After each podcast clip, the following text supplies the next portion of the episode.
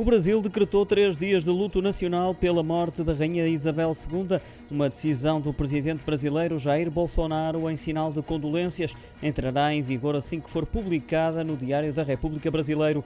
Também o ex-presidente e candidato pelo PT às eleições gerais contra Bolsonaro, Lula da Silva, se manifestou, lamentando o falecimento aos 96 anos de idade da monarca britânica, assim como o ex-futebolista Pelé, que afirmou que o legado da Rainha Isabel II será eterno através das redes sociais manifestou a enorme admiração que nutria pela rainha, que teve a oportunidade de conhecer em 1968 no estádio Maracanã, no Brasil.